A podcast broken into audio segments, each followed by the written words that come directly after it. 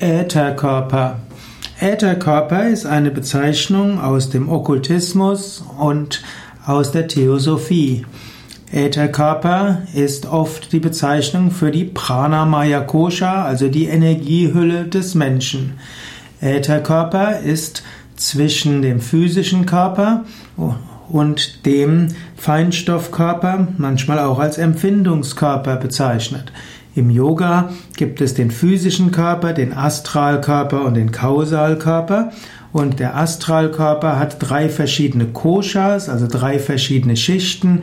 Da gibt es die Pranamaya Kosha, die Energiehülle, die Manomaya Kosha, das ist die e-, geistig-emotionale Hülle.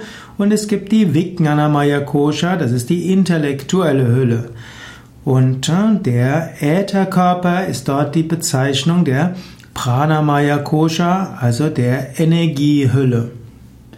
Auf der Ebene der, des Ätherkörpers finden, äh, ist das Prana aus dem Ätherkörper heraus, können Energien ausgestrahlt werden, Heilenergien. Aus dem Ätherkörper kann auch das sogenannte Ektoplasma ausstrahlen, das sogenannte meduistische Fluid.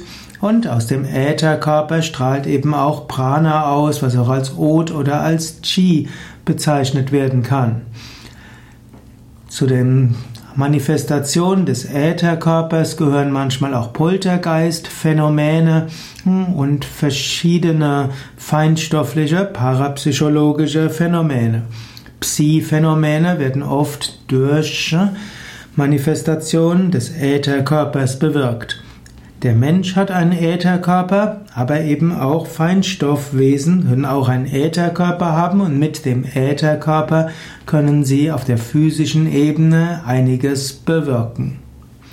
Der Begriff Äther in der, im Okkultismus hat wenig zu tun mit dem Äther in der Physik und auch wenig zu tun mit dem Äther in der Theorie von hm, Einstein.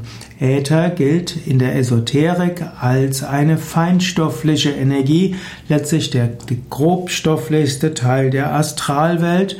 Der grobstofflichste Teil des Astralkörpers wird als Ätherkörper bezeichnet.